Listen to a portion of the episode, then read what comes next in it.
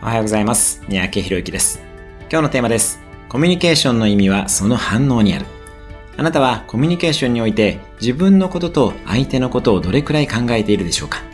基本的にコミュニケーションは相手あってのものであり、その意味は相手の反応にあります。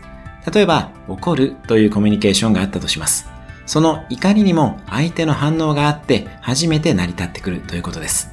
自分の感情の発散のために起こるのではなく、相手の反応を意図して起こるというわけです。起こることによって相手を怖がらせて自分の意見を通したいのか、相手に正しい行動をとってほしいのか、何らかの意図があるべきです。そしてその意図に気づくと、もしかするとその意図を達成するためには、起こる以外の方法もあるということも見えてくるかもしれません。コミュニケーションの意味はその反応にあります。だからこそ相手を観察する力も大切になってきます。